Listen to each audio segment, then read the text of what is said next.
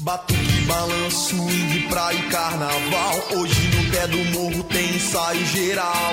Eu quero ver gol, eu quero ver gol. Não precisa ser de placa, eu quero ver gol. que golaço!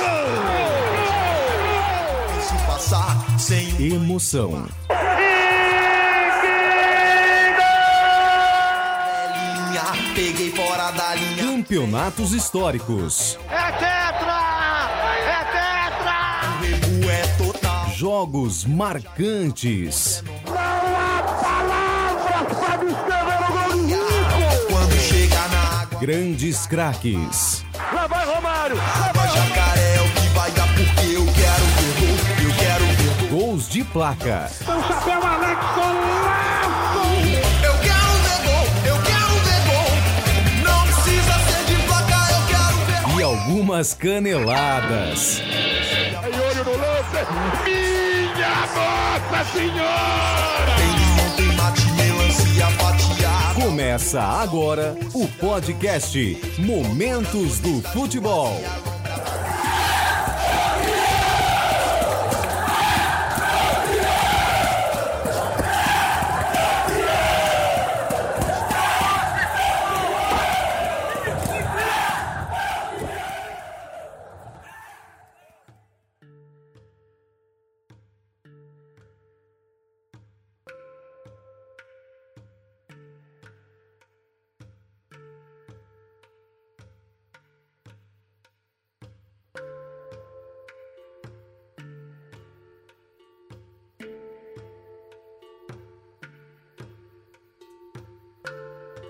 Olá, bom dia, boa tarde, boa noite. Não importa a hora que você está ouvindo, o importante é que você esteja nos ouvindo. Está começando, entre muitas aspas, a primeira edição do podcast Momentos do Futebol. Podcast apresentado por mim em conjunto com o senhor Fernando Pereira, onde nós contamos diversas histórias sobre o esporte preferido de todo brasileiro. Eu falo entre aspas que é a primeira edição, porque na verdade esse podcast ele já existiu em algum momento, muitos anos atrás, na antiga Rádio Mediacast, que era vinculada ao blog do Paulinho, e depois de muitos anos nós retomamos o projeto e estamos aproveitando esse período de quarentena para tocá-lo. No programa de hoje, eu e o Fernandão vamos conversar com o nosso amigo Rafael Queiroz para falar sobre a África, falar sobre os jogadores africanos. Montamos aí uma seleção com os 11 maiores jogadores africanos de todos os tempos, segundo eu, Fernandão e o Rafa. Não deixe de acessar o nosso site, o momentosdofutebol.com.br.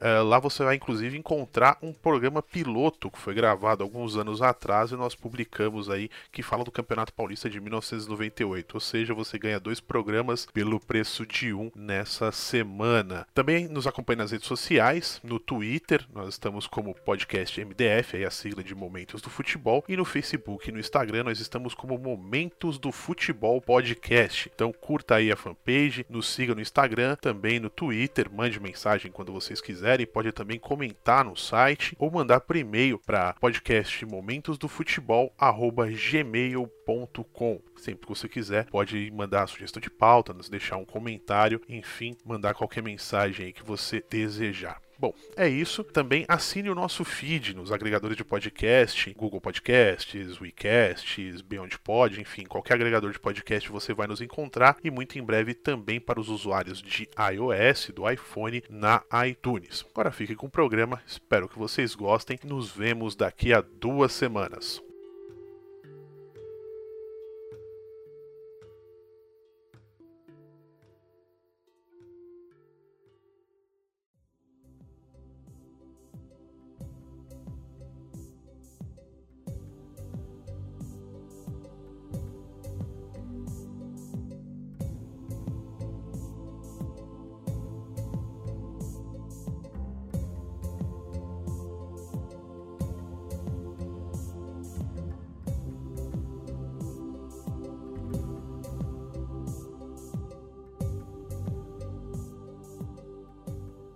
O seguinte, nós resolvemos nos juntar aí para fazer uma seleção africana definitiva. Estou aqui com duas figuras carimbadas aí do, da história desse humilde programinha. O senhor Fernando Pereira.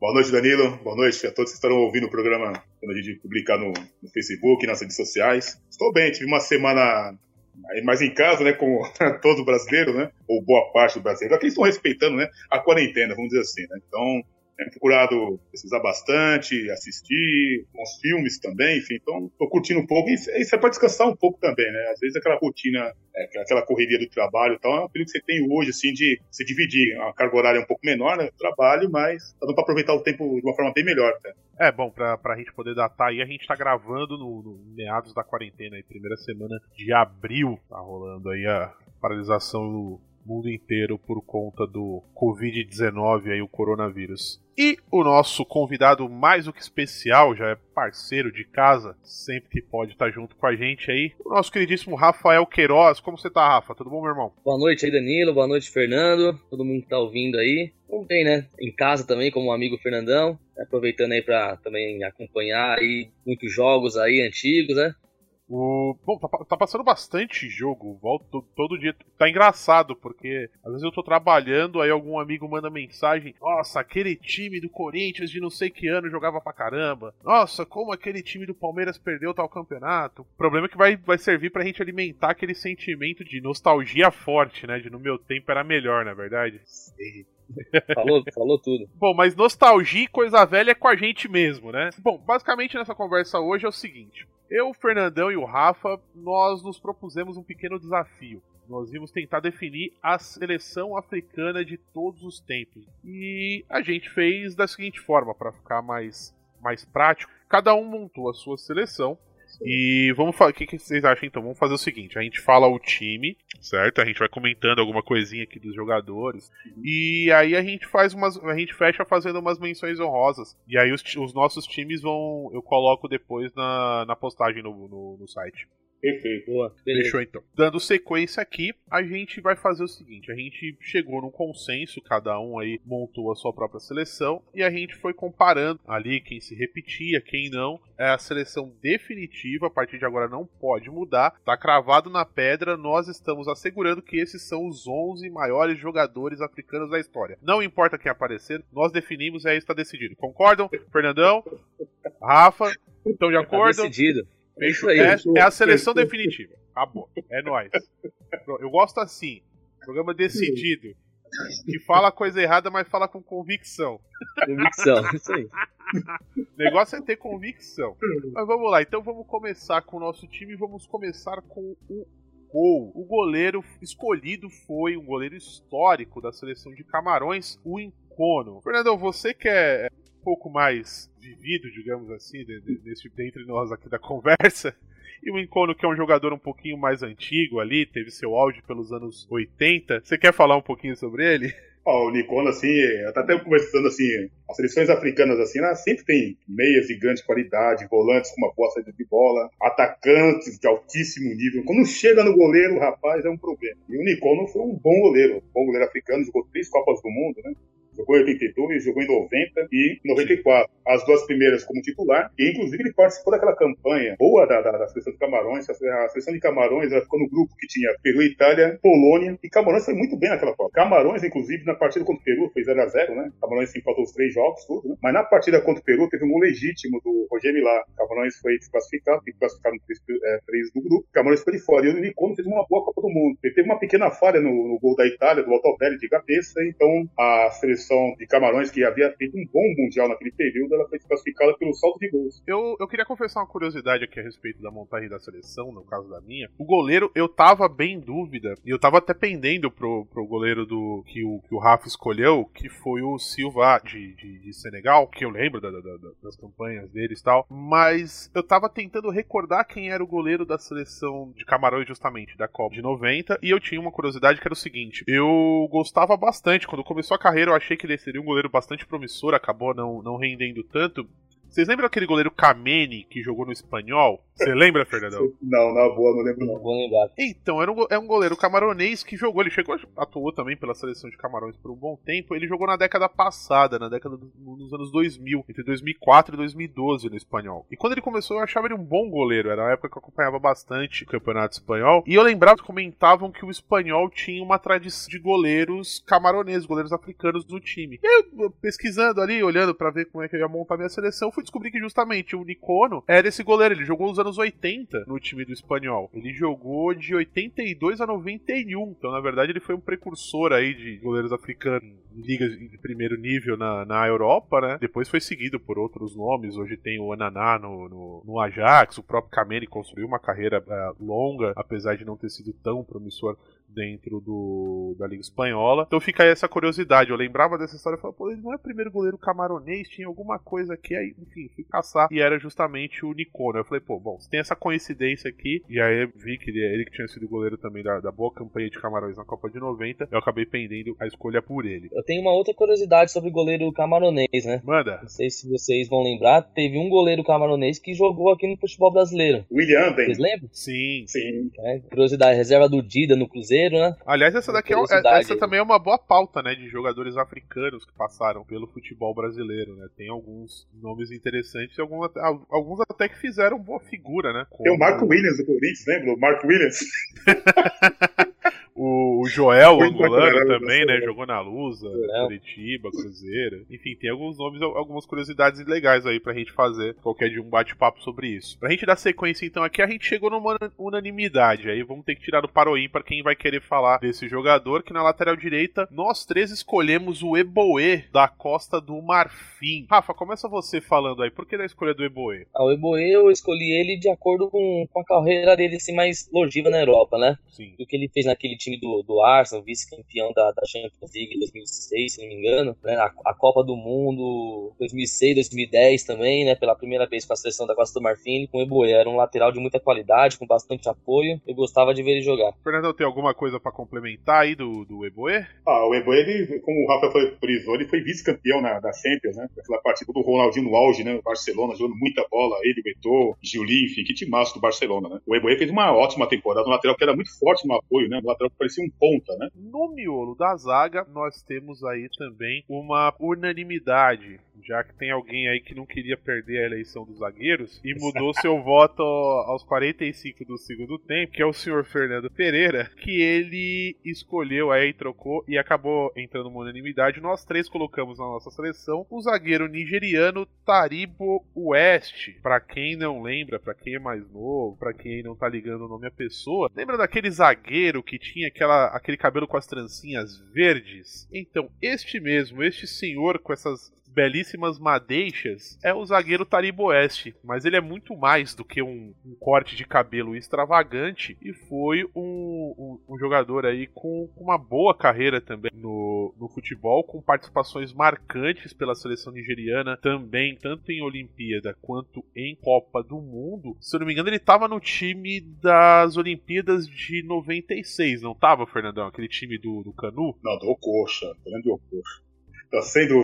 Tava, tava, tava. O Erense, inclusive aquela trans, ele fez uma, uma Olimpíadas olha, impecável, jogou muita bola. É um zagueiro que, inclusive, gostava de sair driblando, viu? Sim. Então, próximo do, do, do meio-campista, que tinha aquela qualidade, assim, tudo, né? Mas o, o Taribo West, aquele jogador muito firme, assim, na marcação, né? Mas tinha muita saída de bola. Às vezes ele exagerava, perdia a bola, assim, então, né? Mas nas Ah. Olimpíadas ele não fez isso. Mas é um cara Sim. que tinha uma saída de bola muito boa. É, então, eu, eu gostava bastante disso. Justa, um dos motivos eu, eu falar um pouquinho mais aqui, de eu, de eu ter escolhido ele era justamente isso: que ele era um zagueiro forte, ele era um cara alto, forte fisicamente, mas ele também era um zagueiro rápido. Até por isso ele jogava também, às vezes, improvisado de lateral esquerdo. Então ele tinha algumas vantagens que não era comum você encontrar num quarto zagueiro, que era normalmente o zagueiro mais de espera. Ele era bem forte fisicamente, mas ele era um cara rápido, boa recuperação, e ele também ajudava bastante aí em saída de bola, porque ele era canhoto, né? Rafa, você quer complementar alguma coisa aí a respeito do Taribo West? Não, é isso aí também, sobre a qualidade técnica dele, dispensa comentário. Sim. Agora tem uma curiosidade. Na Copa de 98, 2008, né? Que a Nigéria fez aquela primeira fase muito boa, Sim. ganhando da, da Espanha, tudo classificando aí em primeiro lugar do seu grupo. Aí nas oitavas de final teve aquela partida contra a Dinamarca, né? A Nigéria chegou até com, com condições de passar de fase. Favorito. Só que aí teve aqueles problemas internos, eu acho que de premiações, alguma coisa assim, e ele tava envolvido também, se eu não me engano, não tava nessa, nessa polêmica aí? Se eu não me engano, sim. Tava, não tava, Fernandão? É. Era um dos líderes daquele time, né? Então. Digamos isso, na verdade, fora essa questão da premiação, parabéns, Rafael, por ter lembrado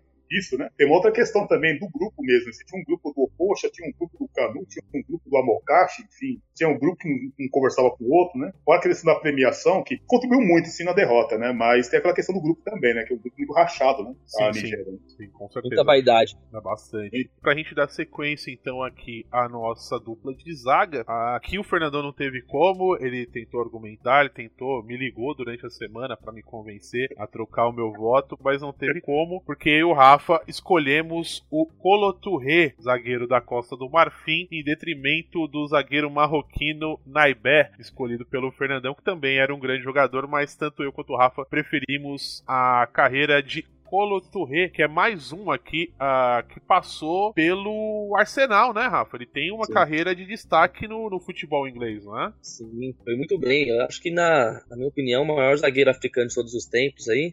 E na época, como você mencionou, na época de Premier League, ele era ali, ao lado do, do John Terry do, do Chelsea, talvez o principal zagueiro da liga. Concorda também, Fernandão? Sim, ele fez uma bela dupla de zaga com Sol Campbell. Campbell que foi, é, foi titular absoluto do Arsenal até o final de carreira, grande zagueiro. Então, inclusive, até falando assim, uma das qualidades que eu gostava muito do Colo é um zagueiro muito rápido, uma reposição muito boa, assim, né? Que ele começou, curiosamente, a carreira dele como lateral direito. Ele era muito rápido, né? Depois ele foi adaptado à, zaga, não saiu mais do time. Assim como o ele era zagueiro, foi lateral, enfim, depois voltou a jogar de zagueiro. Enfim, é uma das coisas importantes da carreira do que é um zagueiraço, jogou muito no Arsenal, jogou muita bola. Fez parte de uma geração vitoriosa da, da Costa do Marfim, né? Junto com Eboe, Drogba, entre Sim. outros grandes jogadores. Fizeram campanhas marcantes também, até Copa do Mundo, né? Acho que foi 2010 que eles chegaram meio que quase como favoritos, não foi? Não eram contados 2006, como favoritos? 2006, só que a primeira partida da, da, da Copa do Marfim, ela enfrentou um- logo de cara a Argentina, né? Sim. O Riquelme jogou muito aquele jogo, né? Deu acho que dois passos pra gol, se não estiver enganado, né? O Riquelme jogou muita Sim. bola. Então, logo de estreia, pegar uma seleção mais cascuda, né? Que é a Copa do Mundo, assim, várias edições, tudo é meio complicado, mas a Costa Martin chegou como uma das favoritas, assim, contar a temporada do Drogba, que tava jogando demais pelo, pelo Chelsea, né? Sim. Só pra completar, então, pra gente fechar o Touré, me corrija se eu estiver errado, ele tava no time. Ele era, ele era o titular no, com o Campbell no time que foi campeão invicto, né? O time o Gilberto Silva, né? O Arsenal que ganhou a Premier League de 2003-2004 invicto. O Colo Touré era justamente o titular da zaga junto com o Sol Campbell.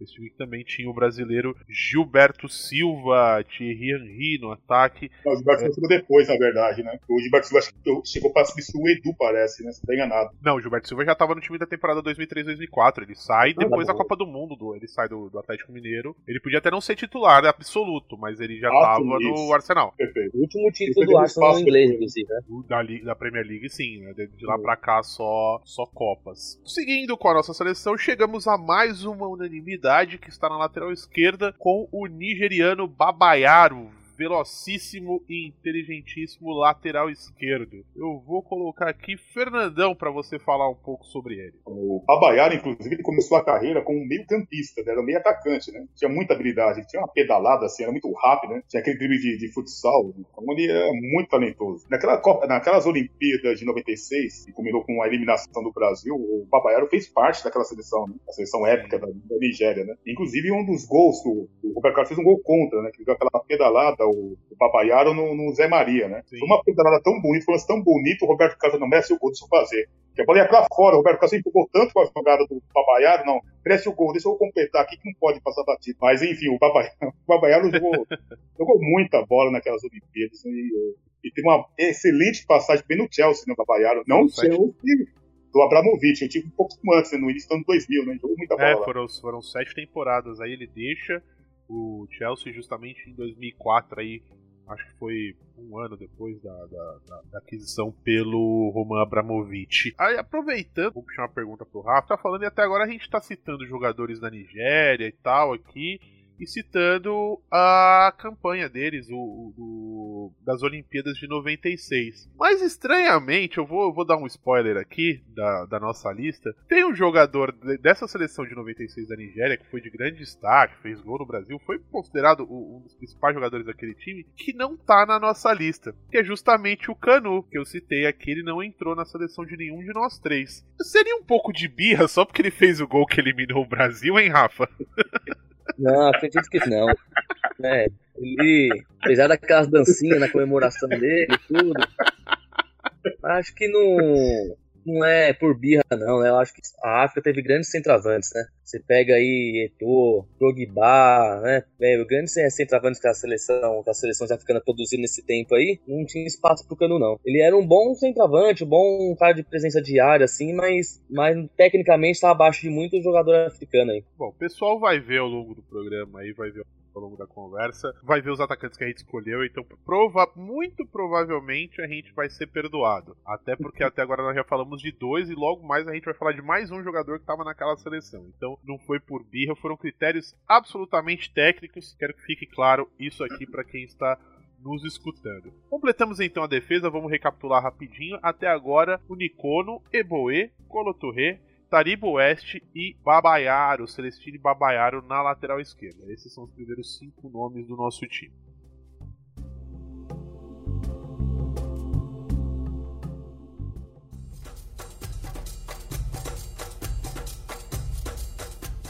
Vamos agora ao nosso meio campo ali que tem meio mesclado ali, meio um quarteto, meio um trio tal. A gente vai, vai, vai, falar um pouco sobre isso. Mas começando pela nossa dupla de volantes. O primeiro volante aí, mais marcador para garantir a saída de bola, nós trouxemos o Essien, da seleção de Gana. Tem aí uma carreira uh, de destaque também, mais um que teve uma carreira de destaque no futebol inglês, né, Rafa? Ah, ele era muito bom, viu? Lá naquele período de 2008, 2009 ali no, no Chelsea, jogou muita bola. Ele, além do poder forte de marcação, era um cara muito polivalente, né? Sim. O jogo todo ali, numa intensidade muito alta, um bom passo também, boas chegadas. É um volante bem diferenciado aí da, da sua geração. Sim, com certeza. Eu vou colocar aqui um, uma observação minha que eu tô notando, olhando a, carreira desses atletas que a gente tá citando, e aí você, você me diga se você concorda, Fernandão, que é o seguinte, eu tô vendo aqui grande parte desses atletas, especialmente seleção de Gana e Costa do Marfim, são jogadores, alguns da Nigéria também, mas assim, são jogadores que começaram no, normalmente, ou eles começam na África muito jovens e já vão para Europa, mas normalmente a porta de entrada desses atletas no futebol europeu são clubes franceses. E a gente sabe, questões é, da colonização, a França tem uma, uma influência muito forte sobre toda. teve né, ao longo dos séculos e continua ainda tendo uma influência muito grande, cultural também, sobre o continente africano. Tem muitos, tem muitos uh, atletas, muitos, muitos países, inclusive, que foram colônias francesas por muitos anos, e esses atletas têm dupla nacionalidade. E uma outra questão que complementa, muitos fizeram o caminho logo na sequência ao futebol francês, indo para o futebol inglês. Aí vai uma análise não tanto geopolítica, mas uma questão do futebol inglês, principalmente da década de 2000 para cá, onde começou a aliar muito força física e técnica são jogadores justamente que se, se notabilizam por essas características, os jogadores africanos, né, Fernandão? Jogadores muito fortes, muito rápidos normalmente, principalmente do meio para frente, e jogadores muito técnicos, muito habilidosos, né? Você acha que tem, é, é, meio que um caminho natural a entrada através do, do, do, caminho da colonização pelo futebol francês e depois, pelas características físicas, esses caras se destacarem e irem para Inglaterra? Sim, é, a questão da colonização, né? Tem muitos jogadores assim, por exemplo, que nasceram assim, por exemplo, você tem a questão do, do Desailly, que é um jogador que nasceu em Gana, né? Mas jogou pela seleção da, da França, né? E você tem outros jogadores de, que nasceram assim na, na África e depois jogaram na, na França, assim, tudo, enfim. Tem muito a ver sim com a colonização e tem, tem aquela questão que quando o futebol europeu eles começaram a gostar daquela ginga do futebol africano, aquela habilidade, a velocidade, tudo, né? principalmente na Inglaterra, através da Premier League, ela começou a dar aquela abertura, né, maior para os estrangeiros, né, atuarem lá, né? E principalmente o africano. Aí você tem. É, é vai estragar um pouco a curiosidade, mas enfim, é, tem a questão do Babaiaro que nós comentamos, ele jogou no Chelsea, né? Você lembrou muito bem. Sim. A questão do Essien, ou Essien, como queiram. Tem aquela questão do, do Canu, que jogou no Arsenal também, né? Então tem muito a ver sim. E Não, o Torrey e o principalmente. Eboe também jogaram em Arsenal. É, me parece que vai muito pelas características desses caras. Inclusive, o próximo jogador que a gente vai falar também foi não só destaque, como muitos o consideram um dos maiores, se não o maior jogador da história de um clube ah, da Premier League. Ele também foi uma escolha unânime entre nós três aí, que é o Yaya Touré. Eu gostaria de começar falando um pouco sobre ele aí, porque é um jogador.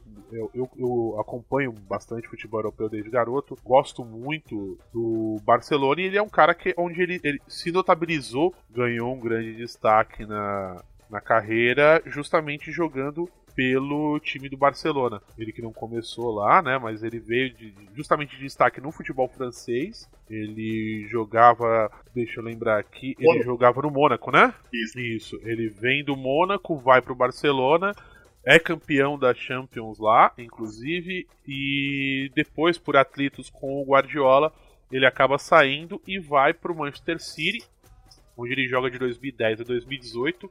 Coincidentemente, ele também deixa o clube depois de um ano de trabalho com o Guardiola, né? Acho que rola uma certa implicância aí. Mas o Yaya Touré construiu uma carreira monstruosa, principalmente na Premier League, no Manchester City, sendo inclusive um dos principais destaques, se não o principal jogador do bicampeonato que eles ganharam. Qual foi a temporada? Foi Tá, eu não lembro. Foi bicampeão.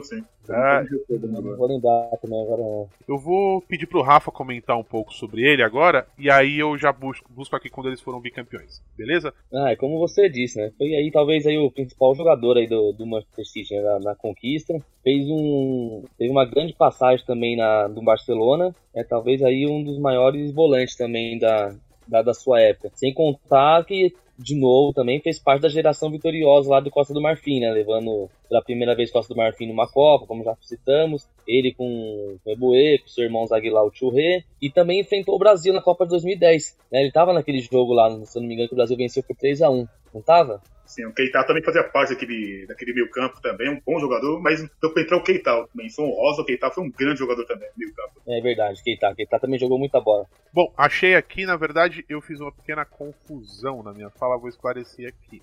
O City foi bicampeão 17, 18, 18, 19. 18, 19 ele já não tava, ele já tinha saído do, do City. Ele foi bicampeão, ele conquistou, foi, ele foi já destaque nos dois primeiros títulos do Manchester City, que foram em 2011 e 2012 e depois em 2013 e 2014. E aí sim, ele foi o principal jogador do time do Manchester City, eh, junto com o Sérgio Agüero, enfim. Mas ele foi o, o principal condutor dessa equipe aí, multicampeã do lado azul da cidade de Manchester. Grande hegemonia que vinha do lado vermelho, né? Do, do Manchester United, aí de, de anos aí vencendo a, os campeonatos ingleses. E com a chegada dele ajudou a quebrar essa sequência aí do, dos rivais. Sim, né? O United, só dando uma, uma contabilizada rápida aqui, o United havia ganho na década anterior, entre 2000, 2001 e 2009, 2010, tinha ganho metade dos títulos. Tinha ganho 5 dos 10 dos 10 campeonatos que foram disputados no período.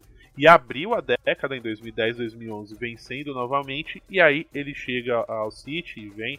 Enfim, aí ele interrompe essa, essa sequência. O United volta a ganhar em 2013. E aí o City ganha novamente. Aí começaram a alternar, né? City, Leicester, até vir o bicampeonato que foi conquistado nas duas últimas temporadas. E esse ano, é, até toda essa loucura que tá rolando aí com com a Covid-19 o Liverpool estava disparado. Vamos dar sequência ou alguém- ou algum de vocês quer comentar mais alguma coisa a respeito do senhor Yaya Touré? Talvez pode ser uma atração pro, pro segundo semestre pro Botafogo, né? O Botafogo ainda tá lutando pela contratação dele, né?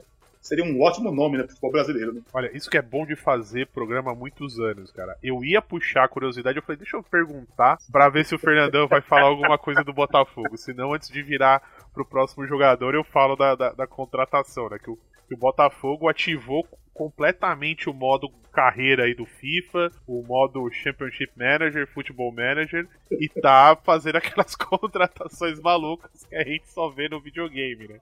Primeiro foi o Honda e os caras agora estão atrás do Yaya Touré. Cara, tem um, tem um primo meu, um pequeno off aqui da, da- do, do papo, antes da gente conseguir. A gente joga há muitos anos esses jogos de simulação de treinador, Football Manager, Championship Manager, enfim. FIFA Manager, essas coisas. E teve um bem antigo, assim, lá pelo meados dos anos 2000, que ele fez um, um save ali com, com o time do Grêmio e ele conseguiu reunir no time do Grêmio Ronaldo Fenômeno, Luiz Figo e Zidane e o Roberto Carlos. ele basicamente ele fez os Galácticos, só que quase aposentados, né? Quando todos eles estavam na casa dos 36, 37, ele conseguiu trazer todos esses caras pro, pro Grêmio que ele tava treinando no, no Championship Manager.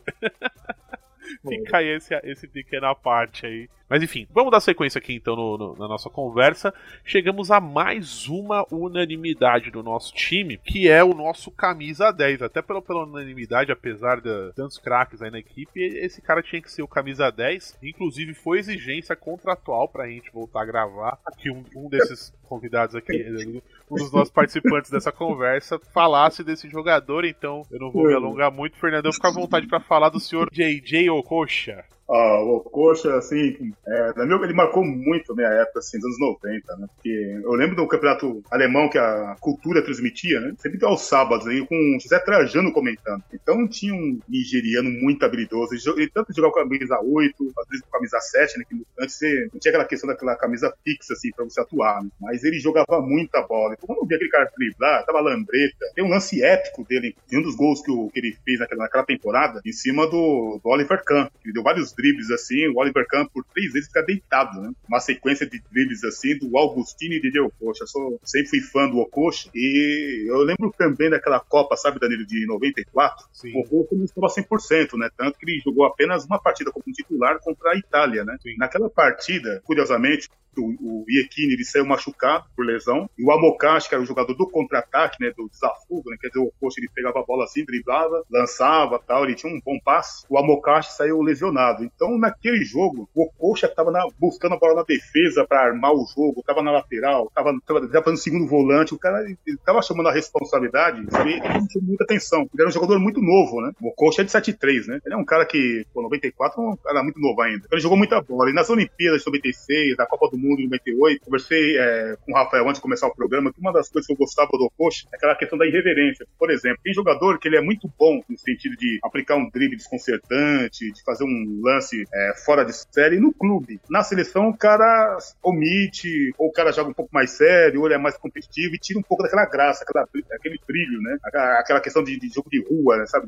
Aquela pelada, né? aquele jogador peladeiro, né? Então o Coxa, ele dava aquele parafuso, dava aquele, aqueles dribles desconcertantes, rolinho. É um cara que jogava futsal dentro do, dentro do campo, então um cara que sempre me chamou atenção. Então, sem dúvida alguma, é meu camisa 10, o melhor jogador africano que eu vi com todo respeito aos outros, nós vamos mencionar durante o programa. Então, o um jogador fora de série, jogou demais também nas Olimpíadas. Né? E eu lembro, né, dele garoto, eu gostava muito justamente, bem por essas características que você descreveu, do, do, do, drible, o passe, a rapidez de raciocínio, mas também com a bola no pé. Eu gostava, realmente chamava bastante atenção, ele já, já era uma revelação ali e chamava muita atenção pelo estilo abusado de jogar no, já no futebol alemão. Depois ele tem um período pelo Fenerbahçe da Turquia, e eu acho que ele chega também a um, um novo momento momento de consagração da carreira dele, que é o período dele no Paris, Saint-Germain. Jogou muito também, jogou muito. E, exatamente, né, Rafa? Você lembra dele dessa época no, no, no Paris? Lembro, lembro. E, e eu falei, conversei até com o Fernando, né, esse tempo atrás aí, sobre a passagem dele no Paris. Né, que muito se fala do, do Ronaldinho Gaúcho. Como jogador, o Ronaldinho foi mais jogador do que o Coxa, né, indiscutível. Mas dentro do Paris, né, do PSG, o, o Ococha sim merecia entrar na seleção de todos os tempos do Paris e não o Ronaldinho Gaúcho, né? O que ele fez lá pela, pelo Paris foi muito mais do que o Ronaldinho Gaúcho fez na, na, nossa opinião. É, com certeza. Foi meio que até foi meio que uma sequência, né? Uma passagem de bastão, né? O Ococha chega para substituir o Raí e o Ronaldinho chega já no último ano do Ococha, né? Tanto que o Ronaldinho chega, eu acho que jogando com a camisa 21 e aí o Ococha depois do primeiro ano do Ronaldinho sai, vai pro futebol inglês e aí o, o Ronaldinho assume a 10, né? Lá no Paris, até depois de mais duas temporadas aí, que ele vai pro, pro Barcelona. Então é meio, meio que uma passagem de bastão, né? O ciclo de, de, de camisas 10 aí do, do, do era PSG. Muito, era muito habilidoso, né? Muito, muito rápido, muito inteligente. Aquele drible do, do Zidane, né? Que dá aquela, aquela meia-lua na bola, aquela volta, o Oposto já faz isso aí lá, na, lá atrás. Aí roda Sim. em cima da bola. é verdade. Sim, bem E pra isso. Itália, inclusive, ficar querendo brigar com ele, né? Que ele provocava muito habilidoso. É demais, demais. Aliás, tem uma curiosidade aqui a respeito do Okocha, porque ele, justamente no período dele na Turquia e tudo mais, ele acabou assumindo, ganhando a segunda nacionalidade turca, onde ele lá ganha um novo nome, né, islâmico, que é Muhammad Yavuz. Então eu fico com uma curiosidade sobre o senhor Augustin Azuka Okocha, o JJ Okocha. É, no Eintracht Frankfurt, ele tinha um companheiro de ataque, jogava muita bola. Não entrou na nossa seleção, mas uma menção honrosa para ele. O Anthony Yeboah. Yeboah era um baita atacante da seleção de Gana, né? Um, finalizava muito bem. Então, a maioria dos gols que saía assim do, do Anthony Yeboah era sempre passe do Okocha, né? O Okocha jogou muito lá. E outro companheiro de ataque dele também, do Anthony Yeboah, que, que o Okocha sempre fazia aquela assistência, era o Maurício Galdino, né? Um jogador italiano que tinha uma nacionalidade alemã, né? Grande jogador também. Vamos dar sequência então aqui ao nosso time. Agora a gente tem mais um atleta aí que é meia, mas também meio atacante. Mas acho que a gente vai fechar a seleção mesmo num 4-4-2, que é o senhor Abedi Pelé, jogador que é tido por muitos como o maior jogador da história do futebol ganês e também um dos maiores, é, um dos mais reconhecidos nomes do futebol africano. Não à toa, ele se chama Abedi Aye, é pai inclusive do Aye da seleção de Gana. Ele ganhou esse apelido de Abedi Pelé, né, Fernandão? Sim, e o Abedi Pelé, o curioso, né, que ele teve uma, uma carreira fantástica, né? Logo cedo, com, em 82, na Copa da Africana de Seleções, com 18 anos, ele já havia conquistado já um título, já com 18 anos. Já jogava já a seleção de, seleção de Gana, já naquela Copa da Africana de Seleções, naquele ano. Dez anos depois, ele perdeu o título, né, jogando contra a Costa de Marfim, foi nos pênaltis, inclusive, ele não jogou a partida final, naquela Copa Sim. da Africana de Seleções de 92. Ele tinha recebido, acho que, cartão amarelo, né, na semifinal e não pôde disputar a final. Curiosamente, 10 anos depois, ele poderia ser bi, né, nesse sentido, isso não ocorreu. Uma, uma coisa também que me chamou muita atenção na carreira do, do Abedi Pelé, ele foi o primeiro jogador africano a ser protagonista de um grande clube, ou seja, no Olympique de Marseille, ele foi negociado com o Olympique em 86. No começo ele não se firmou porque era novo tal, etc. Né? Mas em 91 ele teve um auge do vice-campeonato, e quem foi campeão da, da Champions em 91 foi o Estrela Vermelha, né, do Stojkovic, né, atacante, o Darko Panchev e o Savicevic jogava também naquele time, timaço, de Estrela Vermelha, né? E o, eles perderam nos pênaltis também e tal, né? No ano de 92, ele fez uma boa campanha e tal, mas ele ganhou a Champions, né? De 92 a 93. Ele que bateu o escanteio, inclusive, por todo o título do Vasily, Vasily Boli. Vasily Boli, zagueiro francês, fez o gol de cabeça, escanteio batido por Abdi Pelé, que inclusive ele é idolatrado do futebol francês, não somente no, no, no, no Olympique, né? Mas ele teve uma passagem rápida pelo Lyon e jogou muito bem também, ó. É, do Abedi Pelé também aqui, só pra, pra poder passar a, a curiosidade aqui completo, na verdade ele não é pai de só um dos Aie da, da O Jordan jogadores. também, né?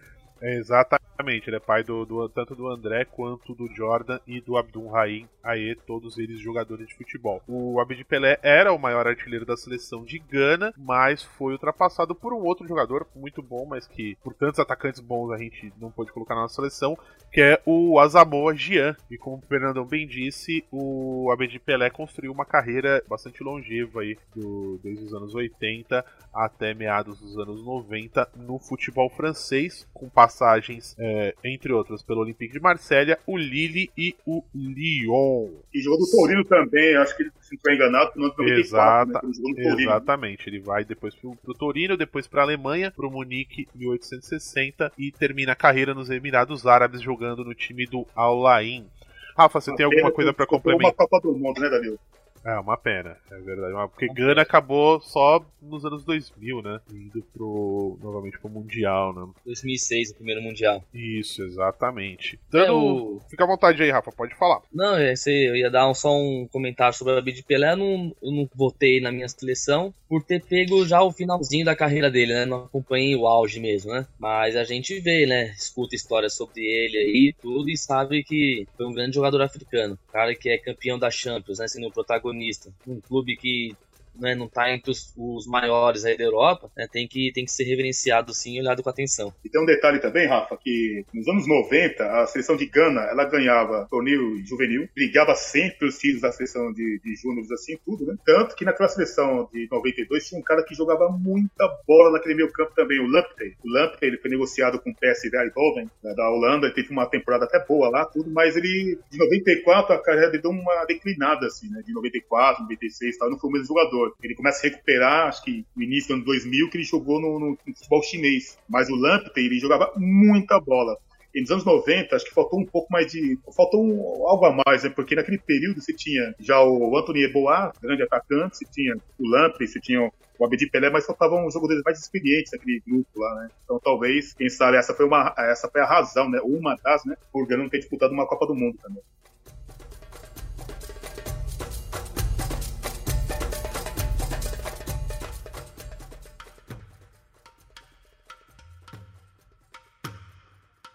Dando sequência aqui, agora nós chegamos aos nossos dois atacantes. Como eu havia comentado aí, o, o, e parece que ele deu uma cutucada na gente aí na, na sua observação a respeito do Abid Pelé, o, o Rafa perdeu a eleição dos atacantes aqui porque ele resolveu votar nos caras mais, mais recentes e né, disputou aqui com dois velhos e votaram nos caras das antigas, dos anos 90 para trás. Parece que ele deu uma, deu uma cutucada. Você notou, Fernandão? Porque ele falou assim: não, eu não vi muito o Abid Pelé, por isso que eu não coloquei no meu time. Eu acompanhei o final da carreira dele. Eu, assim, eu senti um pouco da, da, da maldade. Eu já, é, né, meu, pra não ser criticado aí pelo, pelo público, então eu já falei o motivo de ter votado votado nessa próxima sequência de atacante, né? Já tirei o meu da reta. Bom, pra gente dar sequência aqui, esse, esse eu acho que foi dos primeiros nomes que eu, que eu escolhi pra minha lista, eh, antes mesmo de, de formar e tentar organizar como um time. Esse eu acho que foi dos primeiros que eu, que eu decidi. Falei, não, esse cara tem que entrar. E é um cara que eu, eu vi uma boa parte aí da, da carreira dele. Lembro principalmente dele dentro do, do, do futebol italiano. E assim, só pra, pra até para justificar um pouco a escolha, passar duas curiosidades dele. Ele foi o primeiro e até hoje o único jogador africano a ser eleito o melhor jogador do mundo. E, bom, o cara tem tanta história, ele é uma referência tão grande, tão admirada dentro do país dele, que hoje ele é presidente do seu país. Nós estamos falando aqui do senhor George Weah, da Libéria, hoje presidente da Libéria e primeiro jogador africano a ganhar como primeiro e único, né? A ganhar como melhor jogador do mundo. Quer falar um pouco sobre ele aí, Rafa? É, esse daí eu acompanhei um pouco mais também, comparado a Abedi Pelé. Lembro da, da passagem dele do Milan, né? Muito, muito bom, muito bom jogador. Mas também não entrou na minha na minha seleção porque eu optei aí por um outro que concorreu a melhor do mundo, mas não conseguiu chegar, que foi o Eto'o. Mas tem que respeitar a história dele também por tudo que ele fez aí pelo futebol africano aí. Sim, com certeza. E você, Fernandão, pode discorrer aí suas memórias sobre o senhor George Weah? A carreira do Jorge Well, só lembra muito dele do Milan, né, que ele conquistou a bola de ouro, né, jogando muita bola, aquele Milan Sim. tinha o Pevitz no meio campo, é. tinha o Posso interromper né? rapidinho você? Pô, claro. É, o meu caso, eu, just, eu, eu, justamente lembro do, do Milan, porque eu também não sou tão velho quanto você, apesar de ser meio velho. Então eu quero dizer que eu lembro justamente desse período dele no Milan aí do, dos anos 90, mais para trás não é, não, não é tanto comigo não. Continue, teve, inclusive, uma ótima passagem, ele é ídolo no Paris Saint-Germain. O Paris Saint-Germain ficou de 85 até, no, na, até a temporada 94, 95 sem conquistar o, o campeonato francês. Sim. Esse título chegou de bandeja para o Paris Saint-Germain, que se recusou a ganhar o título, né? Porque o, o título de 93, 94 foi caçado, né? Devido àquela questão de compra de resultados do Bernard Tapie. E mesmo assim, o, o Paris Saint-Germain poderia essa, consagrar o campeão. Devido a essa razão, assim, tudo, ele se recusou, não, não, não quero, já ganhamos a, a Copa da França, tal, campeonato assim, não quero, de bandeja, eu quero um título é, conquistado assim pelo nosso esforço, lá, lá, aquela coisa toda, ele não aceitou. Na temporada depois de 94, 95, não de 93, 94, ele ganhou o título, ganhou o Scudetto, e naquele período já, tinha, já teve uma mudança de treinador. Na temporada anterior era o Arthur Jorge em português, e já nessa temporada 94-95 foi o Luiz Fernandes que havia disputado a. Ele que foi aquele que bateu o pênalti, a bola bate no Carlos e entra, né? Brasil e França, né? Aquela fatídica disputa em pênalti, né? Então o Fernandes é aquele jogador que bateu o pênalti assim e tudo, né, foi o treinador do Paris Saint-Germain. Naquela temporada, inclusive, foi o período curto que o Raí conseguiu jogar com o George Weah, porque o George Weah depois ele se transfere para o Milan, né? E no período que o Raí ganha a posição como titular, vários gols para ele, assim, tudo, ele jogou no ataque. Ele deu várias assistências, assim, teve uma ótima temporada. E o, curiosamente, o George Weah foi, eh, teve como companheiro de ataque o David Ginola, o amigo do Cantona. Lembra do David Ginola? Grande Sim. amigo do, do Cantona, né? Que, que a Bulgária, a França perdeu de 2 a 1 um em casa, né? Da Bulgária em 94 nas eliminatórias, né? E o David Ginola perdeu a bola no meio campo. Aí o, diz, é, dizem as más línguas que o chegou no vestiário, o, o Cantona brigou com, com o Gino lá. Na verdade, agrediu, né? O Gino lá, né? Então, Sim. Gino não ficou mais na seleção, nem o Cantona, enfim. É, aliás, vale, é, vale, vale, a gente trazer aqui, foi bem colocada aí a, a tua observação, Fernando, a respeito da, da carreira do EA no PSG, até porque foi lá que ele viveu o seu auge, né? Foi a temporada de 94-95, onde ele é artilheiro da Liga dos Campeões, vence o, a bola de ouro da, da France Football e, e vence também a eleição de melhor jogador do mundo da FIFA no ano de, de 95 também, foi o jogador africano do, do ano, não em outras temporadas também. Então, óbvio, eu brinquei aqui que lembrava mais da, da época dele de Milan, mas o período do PSG. Pra dar uma cutucada é... no Rafael, né? Que tá cutucando é. aí, dá um troco nele aí também pra não ficar feio, né? tá certo. Mas a, a carreira do, do EA foi brilhante todos os aspectos aí esportivos. E para a gente finalizar o nosso time, nós temos aqui mais um atacante das antigas que eu e o Fernandão escolhemos. O Fernandão desempatou, na verdade, porque o Fernandão estava numa dúvida entre um atacante recente e esse cara das antigas que a gente acabou escolhendo, eu fui pelo, pelo jogador mais velho, mas não tanto pelo que eu vi dele no campo. Eu vou falar que é o, o Argelino Madger, foi destaque, é ídolo até hoje no Futebol Clube do Porto, de Portugal. E eu não vi praticamente, eu não tenho lembrança, só videotape mesmo, da carreira do Madger nos campos e a forma como falavam dele, com os narradores mesmo contando de que, do destaque que ele tinha sido jogador. Se eu não me engano, Copa de 82 também, né? Ele jogou, não foi, Fernandão? Sim, jogou muito 82, jogou muito. Exatamente. Então, o nosso último jogador, 11 primeiro jogador da nossa seleção, é o Madjer da Argélia. Fernandão, fica à vontade aí para discorrer um pouco, então, já que o, o, o, senhor que é do tempo aí da, do futebol em preto e branco, é, pode lembrar melhor aí do, do Madjer. Oh.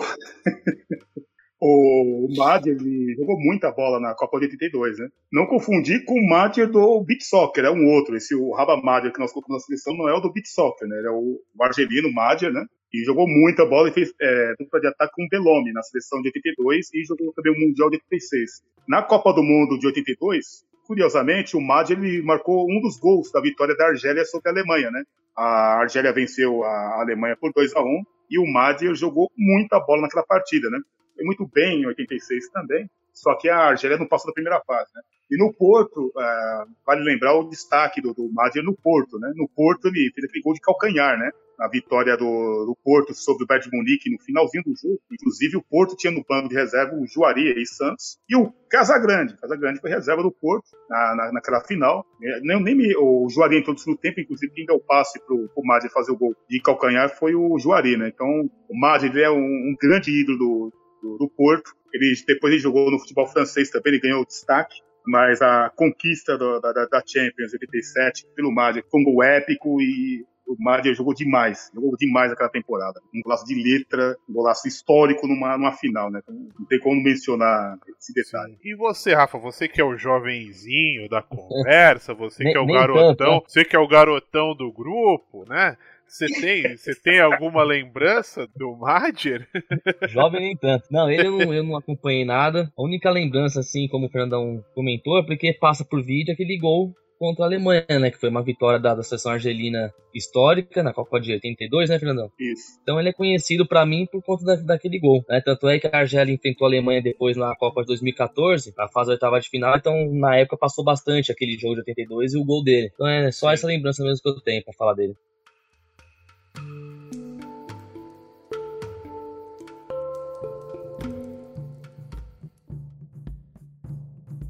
Bom, eu acho que a gente completou aí a nossa seleção. Vamos repassar ela aqui rapidinho, então. Do 1 ao 11, Unicono de Camarões, Eboê da Costa do Marfim, Colo Touré, também da Costa do Marfim, Taribo Oeste da Nigéria e babaiaro da Nigéria. Então a gente tem uma defesa composta por Camarões, Costa do Marfim e Nigéria. No meio-campo, a gente tem Essian de Gana, Yaya Touré, também da Costa do Marfim, uh, Okocha da Nigéria e o Abedi Pelé de Gana. E o nosso ataque vem com o George Weah da Libéria e o Madir Argelino. São esses aí os nossos 11. Vocês têm aí alguma menção honrosa para citar? Algum jogador da seleção que ficou de fora que vocês queiram comentar? Começando aí por você, Fernandão. Olha, é, é assim, são vários jogadores assim, inclusive, vai lembrar que os, os, jogadores que o Rafael mencionou é de um nível técnico fora do normal, né? O Salah, ele havia comentado também que ele ficou na dúvida até sobre o Sadio Mané, que é um grande jogador, é muito arisco, habilidoso, rápido, né? Mas é Sim. que o nível,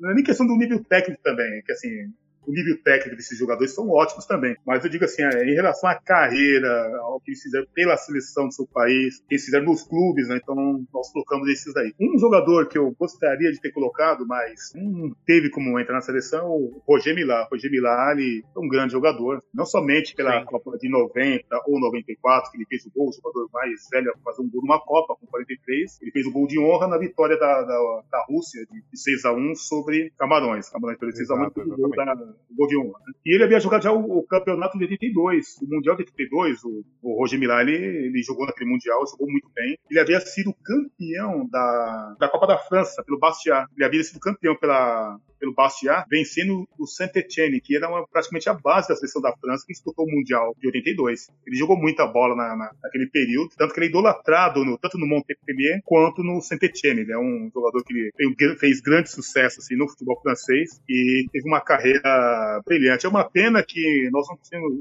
naquele período não tinha tanto o advento da internet como tem hoje, né?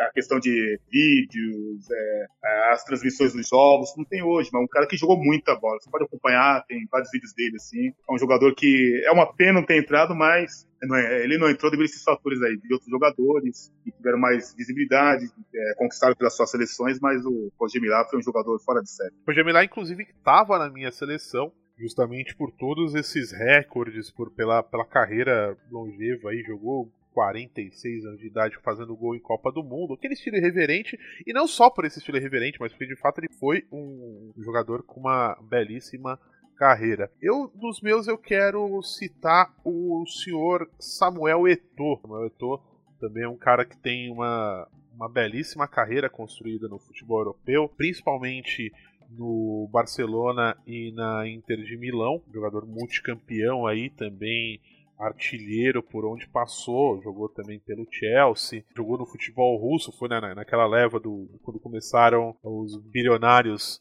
bancarem times do, do, do leste europeu. Ele foi um dos... é, o Anzi, né? Isso, foi jogar justamente no, no Anzi Macacala lá. O Eto'o é um, é um, jogador que eu tenho realmente um, um, grande carinho, um grande respeito, até porque ele fez parte de uma, de uma geração ali, de um, de um, de um timaço que eu, que eu adorava ver aquele ataque com ao lado do Ronaldinho, do time que tinha o Deco, Chave, Iniesta, começo de carreira passou, teve passagem o, o Henry. Henry, exatamente. Então, a, eu gostava muito de ver esse time do Barcelona. Tenho até hoje uma camisa do time do Barcelona campeão da Champions de 2006. Tá meio apertado ultimamente, né, pra vestir, mas tá aqui guardada de, com, com, muito carinho daquela época. E o Eto'o jogava muita bola. Mas não tinha como colocar num ataque com caras como o EA, Madger, enfim, a gente teve que deixar até o Roger Milá de fora, enfim muita coisa. E você, Rafa, quem você quer fazer aí uma menção honrosa que ficou de fora? É só complementando do Eto'o aí, ele tinha tudo para ser também o segundo africano eleito o melhor do mundo pela FIFA, né? Sim. Só perdeu lá pro Ronaldinho Gaúcho que tava numa fase brilhante, né? Sim, sim, é, mas é, se não fosse o Ronaldinho Gaúcho, o Eto'o seria o melhor do mundo lá 2005, 2004, alguma coisa assim. Mas um outro que eu votei que ficou de fora, né, também, que vale a pena ser mencionado, é o Drogba.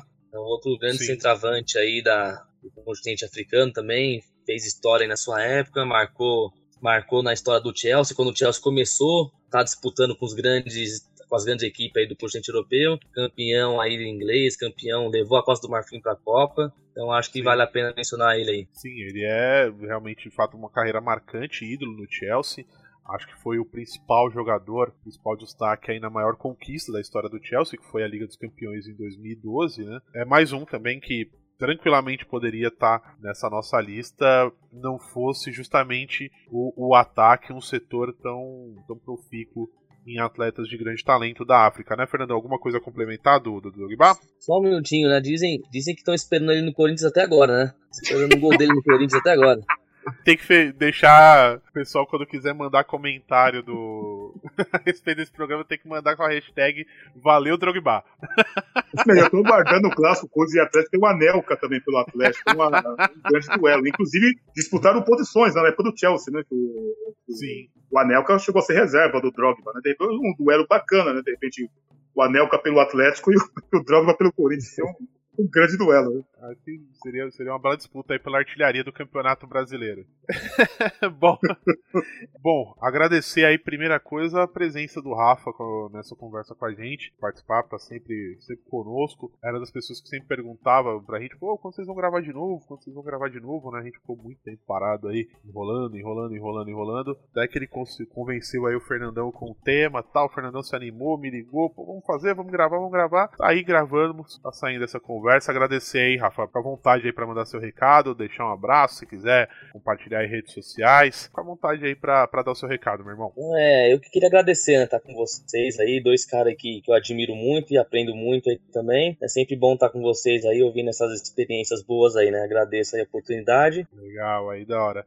E, bom, agradecer mais uma vez, sempre aí, cara que tá nessa loucura aí de, de podcast comigo há muitos anos, a, aguentando com muita paciência a minha enrolação para voltar a, a gravar, colocar o programa no ar, toda, toda a minha desorganização. Sempre um prazer estar contigo gravando, Fernandão. Tamo junto, meu irmão. Ô, eu que agradeço, valeu pelo convite. E, inclusive, essa, essa ideia surgiu desde o período da Rádio Media Cast, que nós tínhamos o programa Momento de Futebol. É, nos reunimos numa Teve um momento que nós gravamos o programa do, sobre São Paulo e Corinthians, em 98, e sempre com aquela curiosidade, quando será o próximo tal, né? E o Rafael perguntava, assim como outros ouvintes também da, da época da Mediacast e das redes sociais, eles perguntavam. Foi um prazer estar com você, uma, um grande amigo, um parceiraço. Eu agradeço muito. Inclusive o Rafael, que está participando do programa, inclusive o Rafael tem uma gratidão enorme por ele, porque o Rafael me fez conhecer meu último ídolo do Corinthians, o Edilson Capetinha. Então, Conheci o Edilson, uma figura muito simples, é, conversei com ele, me recebeu tão bem. Inclusive, o Rafael é, foi professor de, educação, de, de futebol do Edilson. Né? O Edilson me recebeu muito bem. E o Edilson falou assim: não, ser amigo do Rafael é meu amigo também. Então, isso não tem preço. E, pô, sou muito agradecido por isso também. Show de bola, show de bola. Bom, é isso aí. Espero que vocês tenham curtido esse programa. Quem quiser pode mandar comentários pra gente aí na, na, nas redes sociais, também deixar no site. Todos os links estarão aí na postagem. Eu só tenho a agradecer e nos vemos aí no próximo programa. Até mais, um grande abraço. Tchau, tchau.